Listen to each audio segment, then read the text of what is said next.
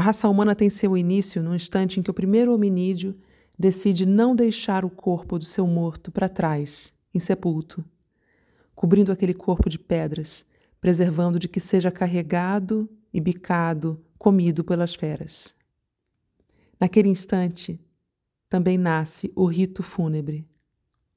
Nasce o rito fúnebre e muito certamente acompanhado da música. A música antecede o processo linguístico. Hoje em dia, neurocientistas que lidam com degeneração cerebral sabem muito bem, todos nós sabemos muito bem, que a música fica, a língua vai, mas a música fica. Aquelas pessoas que têm sua senilidade, Alzheimer, doenças senis de uma forma geral, elas ficam com a música até o último instante. Se a gente pensa nisso como um efeito cebola, em camadas, o mais antigo fica até o fim. E a música está lá.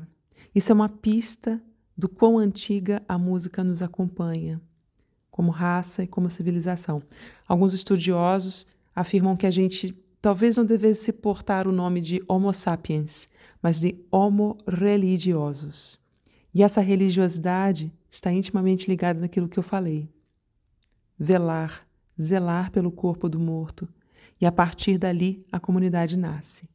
Com a música, com o canto fúnebre, com o canto de guerra, com o canto de caça.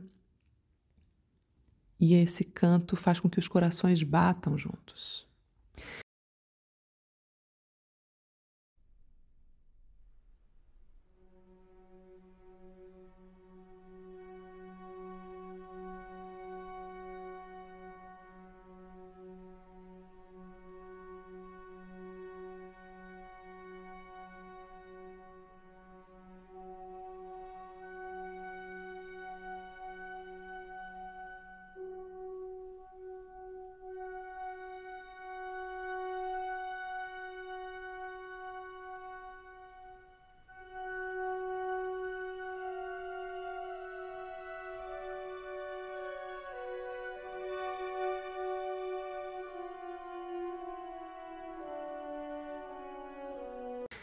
Quem canta em coro sabe que os corações batem juntos. Fazer o coração bater junto faz com que a comunidade se entenda melhor, mesmo que não tenha palavras para se entender, mesmo que tenha muitas divergências, esse é um grande ponto de convergência.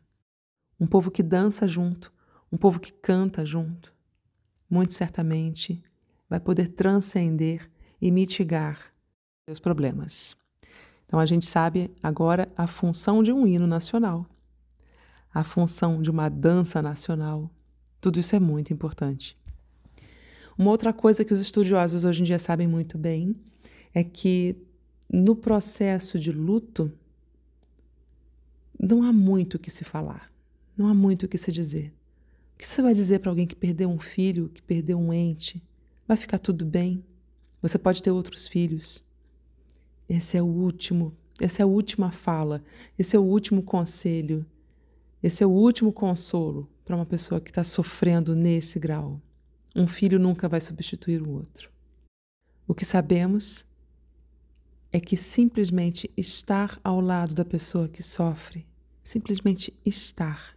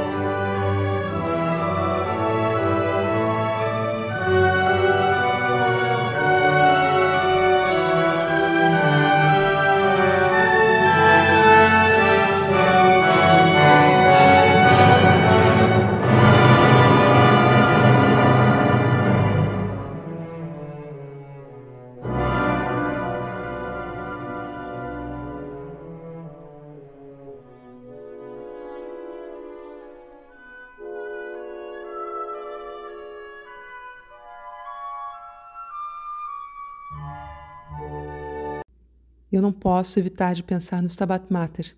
O Stabat Mater, essa oração latina, que é muito cantada, foi muito cantada. Quem canta em coro, quem canta solo, muito certamente já passou por um Stabat Mater. E o texto inteiro do Stabat Mater é a amiga se aproximando da mãe e dizendo: Me deixa chorar junto com você. No caso, essa mãe é Maria, mãe de Jesus Cristo, mas é simbólico de todo choro e de todo luto e do bem aproximar-se daquele que está enlutado. A gente também pode falar do contrário de chorar com, que é rir de, escarnecer.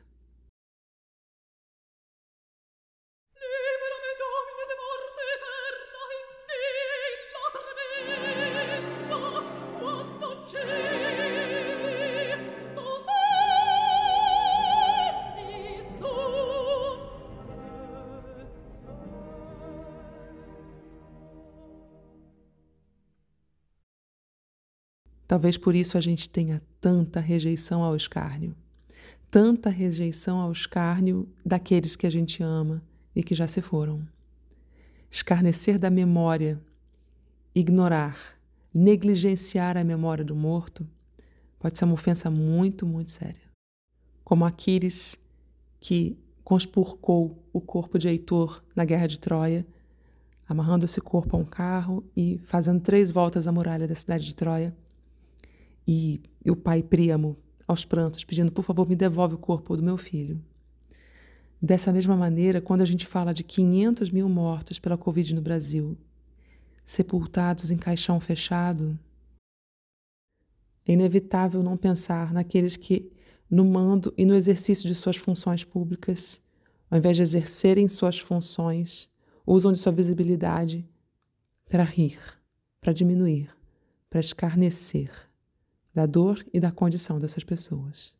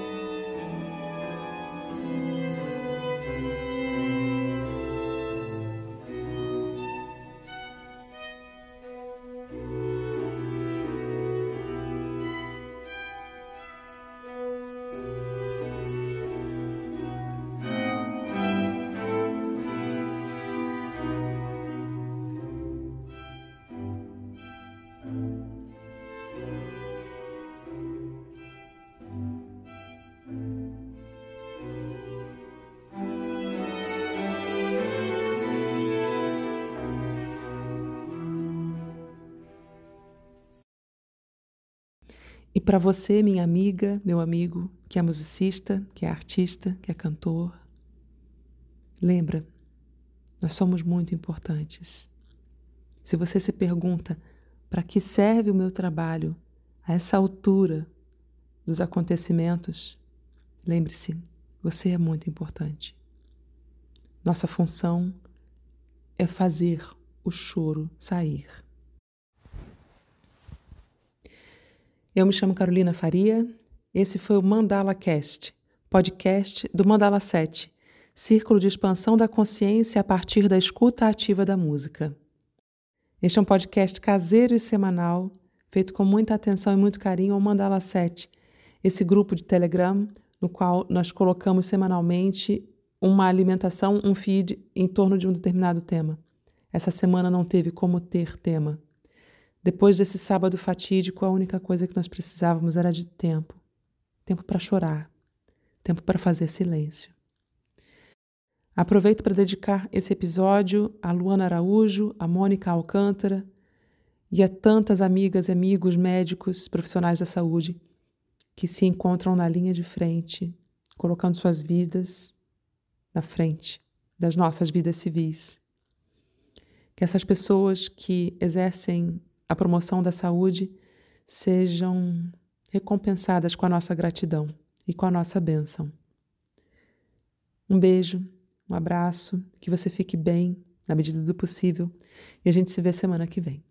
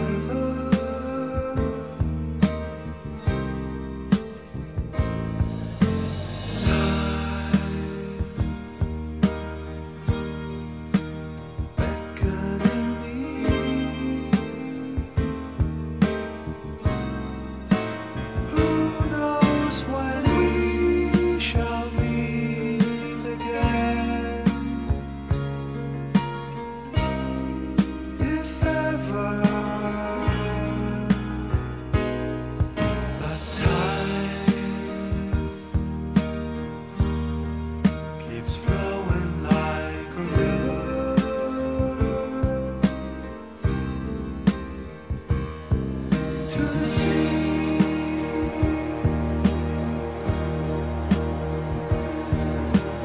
Goodbye, my love. Maybe for forever.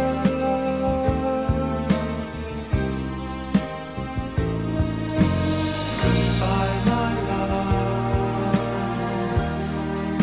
The tide waits for.